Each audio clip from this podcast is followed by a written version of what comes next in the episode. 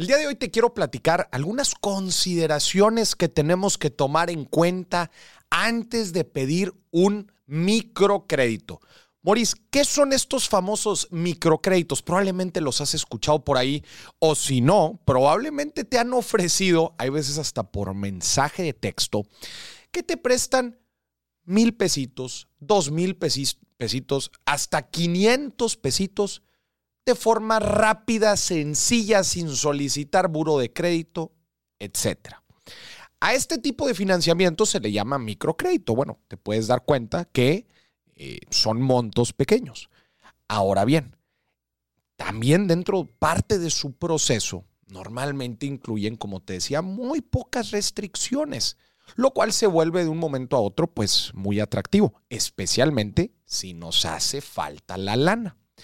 El día de hoy te voy a platicar algunas consideraciones que hay que tomar en cuenta, verás, porque así como suena muy fácil, pues existen ciertas cosas que pues, naturalmente tenemos que considerar. ¿Por qué? Porque si bien por un lado puede sonar muy bonito, por otro, pues hay ciertas cosas que no son tan bonitas todo el tiempo. Entonces, aquí te van. Normalmente terminamos eh, recurriendo a este tipo de microcréditos cuando se nos atora la carreta del día a día, tenemos algún eh, pago que, se nos olvidó hacer, se nos, eh, se nos acabó la quincena, se nos acabó la mensualidad y ahora sí, pues necesitamos algo que nos saque del apuro.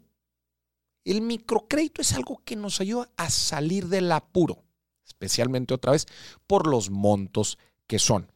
Entonces, mi primera recomendación es que analices bien la causa raíz que te llevó a este, problema de tener necesidad de flujo. ¿Por qué? ¿Por qué? Bueno, primero que nada, ¿por qué se nos atoró la carreta, verdad? ¿Fue algún gasto imprevisto, algún tuvimos que prestar dinero de forma imprevista, eh, se nos acabó eh, eh, el dinero, no nos alcanzó el dinero porque tuvimos alguna necesidad, alguna emergencia que normalmente no sucede. O sea, hacer un análisis de por qué estamos en esta situación. ¿Por qué te digo que, hay que hacer esto? Porque se nos puede hacer muy fácil parchar el problema con un microcrédito.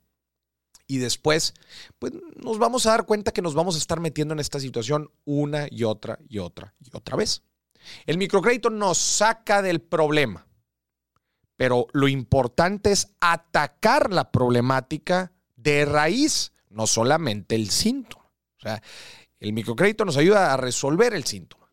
Pero es importante que revisemos la causa raíz. Inclusive ahí puede haber un tema de hábitos, eh, un tema de gastos, gastos hormiga, gastos de impulso, etc. Esa es mi primera recomendación. Hacer este análisis para ver cuál es verdaderamente la causa raíz que nos llevó a este problema. No solamente ataques el síntoma.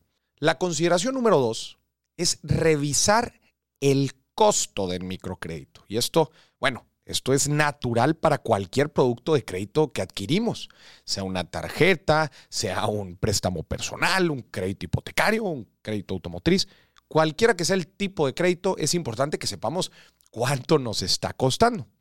Y hay dos indicadores aquí que tenemos que analizar muy puntualmente.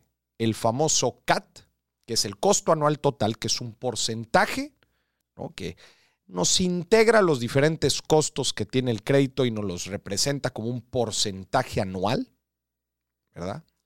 Y número dos, revisar la tasa de interés. ¿Por qué te digo que revises los dos? Porque aun y cuando puedas ver la tasa de interés, que es específicamente el costo del dinero que te están prestando, el CAT engloba otras comisiones que pueden hacer que se eleve muchísimo, pero muchísimo el costo. Entonces, otra vez, no te vayas de cajoncito con la tasa de interés. Sí es importante que revises también el CAT, otra vez para, para englobar y ver de un solo, en una, sol, en una sola cifra, eh, todo el costo que tiene este microcrédito. Te voy a decir de entradita, el microcrédito suele ser caro suele ser caro. ¿Ok? Entonces, eh, digo, si es una ultra necesidad, ¿verdad? Y se te atoró fuertemente la carreta y en verdad necesitas salir adelante, por eso yo te digo que ataques la causa raíz. ¿ok? Para que en la medida de lo posible no entres en este ciclo vicioso, porque luego la gente está pide y pide microcréditos todas las semanas. Hombre, pues nunca vas a salir. Es para una emergencia, exclusiva emergencia. ¿Ok? Entonces esa es la segunda consideración. Vas a ver eh, CATS y tasas de interés de todo, ¿eh? Dobles dígitos, triples dígitos. Y me ha tocado ver hasta cuatro dígitos. Nada más para que lo tomen en consideración. Y número tres, asegúrate que la firma, la institución financiera que te está ofreciendo el microcrédito, pues esté regulada. Métete al CIPRES de la Conducef, métete al Buró de Entidades Financieras, revisa eh, qué tipo de institución es la que te lo está prestando, eh, revisa sus condiciones, sus reportes ante la comisión. Eh, es importante que este tipo de institución, que vayas con una institución regulada, no te vayas a ir con los famosos montadeudas, que luego son estas aplicaciones que nos ofrecen dinero fácil y luego nos metemos en un problemón porque hasta nuestros contactos se meten. Se empiezan a mandar mensajes y eso cae ya en crimen organizado. Entonces ten mucho cuidado y asegúrate que el microcrédito esté, la institución esté debidamente regulada.